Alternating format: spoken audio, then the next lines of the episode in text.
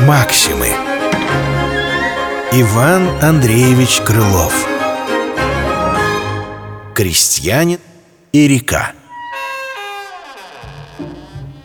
Крестьяне вышит из терпения от разорения, что речки им и ручейки при водополье причиняли, пошли просить себе управы у реки, в которую ручьи и речки те впадали.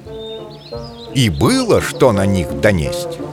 Где озими разрыты, где мельницы посорваны и смыты, потоплено скота, что и не счесть. А та река течет так смирно, хоть и пышно.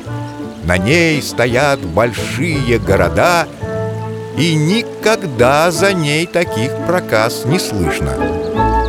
Так верно, их она уймет, между собой крестьяне рассуждали.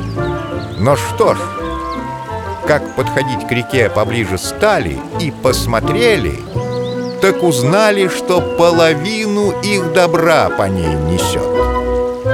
Тут, попусту не заводя хлопот, крестьяне лишь его глазами проводили. Потом взглянулись меж собой и, покачавши головой, пошли домой. А отходя, проговорили. На что и время тратить нам? На младших не найдешь себе управы там, где делятся они со старшим пополам.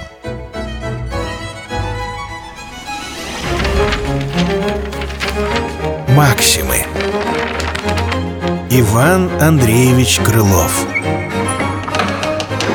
Крестьянин и река Читал Владимир Солдатов